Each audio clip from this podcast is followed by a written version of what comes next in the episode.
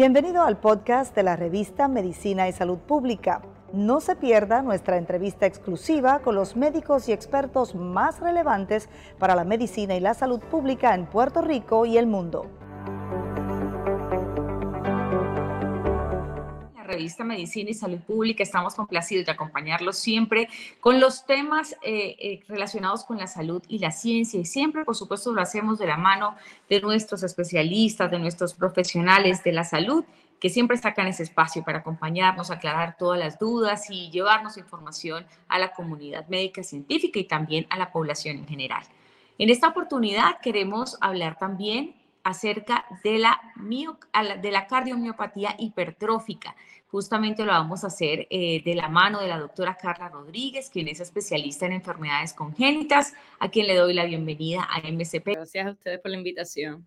Antes de, de, comenzar a hablar un poco acerca de esa relación genética que tiene pues también esta condición que pues justamente se da por ese engrosamiento del miocardio que dificulta que nuestro corazón bombee sangre. Esto es lo que le sucede también a los pacientes que la padecen. Hagamos, por favor, doctora, si es tan amable, pues una definición general, como un, panorama a grandes rasgos de los síntomas que puede tener una persona que padece entonces esta condición, la cardiomiopatía hipertrófica. Claro que sí.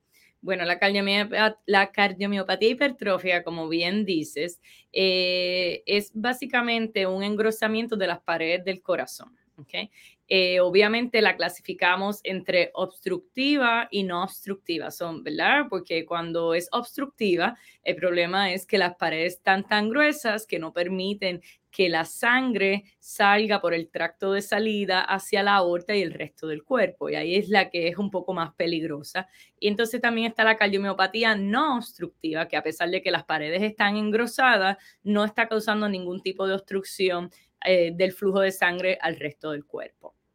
Eh, la cardiomiopatía hipertrófica ha cogido más auge en las últimas décadas, diría yo, eh, desde que pudimos empezar a usar más estudios de imagen, que es lo, primero que usamos para diagnosticar. Eh, y empezamos a ver estas cardiomiopatías, vaya la redundancia, de paredes súper engrosadas y entonces tratábamos de ver cuál era la etiología, ¿verdad? No la cardiomiopatía hipertrófica es importante saber, hay distintas raíces. Está la cardiomiopatía hipertrófica porque usted es atleta o está la, las paredes pueden estar engrosadas porque tiene algún otro tipo de condición genética, que eso vamos a hablar un poco más, o porque tiene una válvula aórtica que no abre bien, ¿verdad? Que está estrecha y la, la manera de compensar el corazón por esta patología es engrosando las paredes. Así que eh, hay, lo primero es saber que cuando uno tiene un diagnóstico de cardiomopatía hipertrófica, se han, se han descartado otras etiologías posibles para este diagnóstico. Muy bien, doctora. También hablemos un poquito de cuál es esa relación de la genética con el desarrollo de la cardiomiopatía hipertrófica. ¿Hay un componente genético allí que destacar? Exactamente. Hay un componente genético, sin embargo, no es lo primero que usamos para dar el diagnóstico y eso es muy importante. Eh, la, la cardiomiopatía hipertrófica, la base genética se empezó a describir desde los 1995, 94, así que no llevamos tantos años hablando de la parte genética de cardiomiopatía hipertrófica, sin embargo, ¿verdad? La parte genética. Sin embargo, ya se han identificado eh, ciertos eh, patrones genéticos, lo primero es saber que es una eh, herencia, lo que se llama autosomal dominante. ¿Qué quiere decir eso? Que si yo lo tengo, mi hijo o hija puede tenerlo, ¿ok? Y solamente tienen que expresarlo en uno de los alelos, no necesitan tener dos copias de la misma mutación, eso es lo primero. Lo, otro es que es importante saber es que la cardiomiopatía hipertrófica, yo puedo tener la mutación, ¿verdad? De todos los que se han descrito, que hay más de 50 mutaciones que conocemos al momento. Eh, y no necesariamente por yo tener esa mutación voy a expresar los hallazgos, ¿verdad? no, voy no, no, lo voy a expresar necesariamente físicamente hablando. Así que podemos ver en familias que el padre está afectado, la mamá, y los hijos tres pueden o cuatro estar con la mutación o maybe dos de ellos y no necesariamente porque la tenga la mutación expresan la hipertrofia. ¿okay? Así que es importante que cuando hablamos un poquito de la, el patrón de herencia, la herencia es dominante, ¿verdad? Si el padre o la madre lo tiene, puede ser que los hijos lo tengan un 50%, pero no solamente eso, no necesariamente lo van a expresar. Así que es un poco difícil para nosotros los cardiólogos y los que hacemos eh, parte de esta... Eh, evaluación genética, explicarle que porque usted lo tenga no necesariamente lo va a expresar, incluso porque lo vaya a expresar, no lo expresan exactamente igual que su padre o su madre, así que la, la expresión física no es la misma. ¿Cómo se hereda entonces, doctora, entonces esa cardiomiopatía hipertrófica? ¿Cómo, cómo se da ese, ese, ese aspecto? Bueno, lo, a nivel molecular hay una mutación a través de lo que se llaman los sarcómeros, que es una de las proteínas que trabaja a nivel de la contracción del músculo del corazón. ¿okay? Para no irnos muy deep eh, o muy profundo, esa mutación es lo que causa o lo que se cree que se causa esa, eh, ¿verdad? Esa, ese engrosamiento de las paredes del corazón. ¿okay? Obviamente esa mutación a nivel de esa proteína es lo que va desarrollando esa hipertrofia. Se cree que la mayoría de las personas la desarrollan en la edad ya más adolescente adulto. Así que es, raro, aunque se ha visto casos pediátricos, usualmente es en la etapa adulta o adolescente en donde se ve la expresión a nivel cardiovascular, ¿verdad? A nivel cardíaco de ese engrosamiento de las paredes.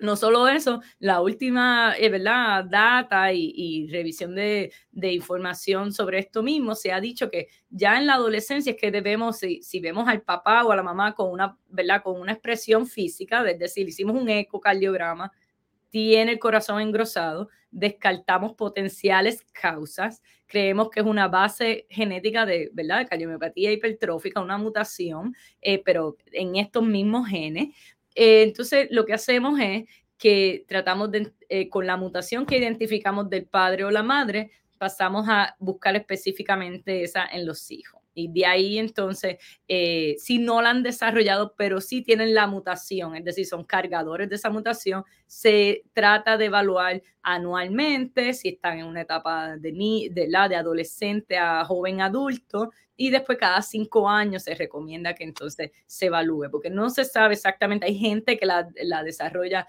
ya en la edad más adulta, ¿verdad? En, los, en los 50 y 40, eh, y hay gente que la desarrolla mucho más antes. Importante saber que porque usted tenga una mutación genética eh, A o B, no quiere decir que usted le va a ir peor. Así que no se sabe eh, si usted tiene la mutación genética, cuál eh, le va peor o mejor en cuestión de, de pronóstico. Así que no usamos las pruebas genéticas para pronosticar, es más para, para evaluar al paciente y si aquel paciente quiere tener familia, etcétera, sepa que hay un riesgo de transmisión de la enfermedad. Ok, doctora, dice que no, no, usan entonces pruebas genéticas para diagnosticarla o si hay algunas puntuales que nos pudiera usted eh, contar de qué se tratan. Bueno, no es que se usa para diagnosticar, es que lo primero que usamos para diagnosticar es las pruebas de imágenes, lo que se llaman las pruebas no invasivas. Eh, empezamos con un electrocardiograma, empezamos con, un ecocardiograma o eh, una resonancia magnética cardíaca. Con esto podemos ver ya una hipertrofia, ¿verdad? Un engrosamiento de estas paredes. Eso es lo primero que usamos para el diagnóstico, eso es lo principal. Una vez que vemos eso y hacemos un historial médico bien detallado, historial familiar, ahí ya podemos tener un sentido mejor de que esto es cardiomiopatía hipertrófica, ¿verdad? Eh, partiendo de la premisa que no hay problemas valvulares, no hay otro tipo de condición que esté causando la hipertrofia. Una vez que hacemos eso y entendemos que hay un historial familiar que suena que hay una cardiomiopatía hipertrófica genética, ¿verdad? Basándonos en una mutación que creemos que es a nivel de la proteína, como hablamos del sarcómero, pues decidimos entonces hacer pruebas genéticas, ¿verdad? Hacemos un panel genético que a veces incluye hasta otras condiciones genéticas que pueden causar cardiomiopatía hipertrófica, como lo que es la enfermedad de Fabry o lo que es eh, el síndrome de Nunans, que también presentan con hipertrofia a nivel del músculo del, del miocardio pero no necesariamente es lo mismo que cardiomiopatía hipertrófica, son condiciones y entidades diferentes. Una vez que, identificamos que ¿verdad? llega ese panel positivo de que dice, pues tengo esta mutación XY, ¿verdad? que eh, hoy en día son múltiples, hay más de 50 como mencioné, pues ahí decidimos, ok, pues vamos a evaluar a, los familiares. Y los familiares quiero decir a los hijos e hijas. Eh, y entonces de ahí pues, podemos dar un poco más de, de información a los pacientes. Pero los criterios que usamos de diagnóstico no es hacer una prueba genética ya, y eso es bien importante porque no, no hacemos pruebas genéticas si no hay una base a nivel fenotípica, ¿verdad? Si no hay algo físico que presenten. Así que lo primero que hacemos es evaluación de imágenes, de estudios clínicos. Vemos eso, entendemos que creemos que es una condición de cardiomiopatía hipertrófica, hacemos pruebas genéticas y con esa probanda, ¿verdad? Con esa persona que sale positiva, eh, evaluamos a los hijos o hijas, ¿verdad? Para entonces proveer más eh, conocimiento sobre la condición. Pero más aún, el tratamiento que se da no es a base de que si es genético positivos o, o si no lo es, más lo que vemos estructuralmente, en donde nos basamos para la terapia médica y para también para eh, aconsejarles sobre lo que pueden hacer, lo que no pueden hacer y pronósticamente. Doctora, también quisiera que usted nos hablara un poco sobre esas diferencias genéticas que hay en estos pacientes que desarrollan cardiomiopatía hipertrófica, digamos, eh, temprano o a temprana edad, y estos que lo desarrollan a una edad más avanzada.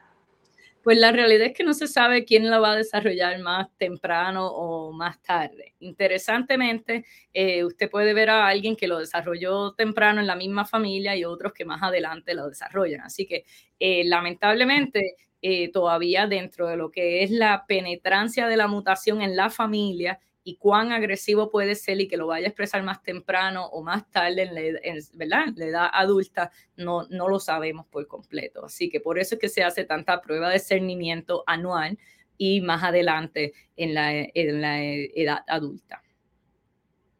Así como no hay una forma como de determinar si lo va a tener, digamos, a temprana edad o más avanzado, también preguntarle, doctora, si hay manera de evitar quizás que una persona que ha sido diagnosticada con esta condición, cardiomiopatía hipertrófica, le herede esa condición a sus hijos. ¿Hay alguna forma de evitar esto o no? Bueno, es un poco más complicado. Si se pudiera hacer, la única manera que se puede hacer es que eh, llega esta pareja y quieren tener hijos, eh, pues una de las cosas que se hace es predeterminación genética, que es básicamente si hacen un embarazo ¿verdad? asistido in vitro, eh, pues se, se, hace prueba genética a esos, eh, ¿verdad? Esos embriones y es, los que se implantan son los que no tienen la mutación genética del, del padre. Así que esa es la única manera que se pudiera ¿verdad? evitar transmitir y en teoría no es que no se, no se no es que se puede evitar, sino es que seleccionamos aquellos que no tienen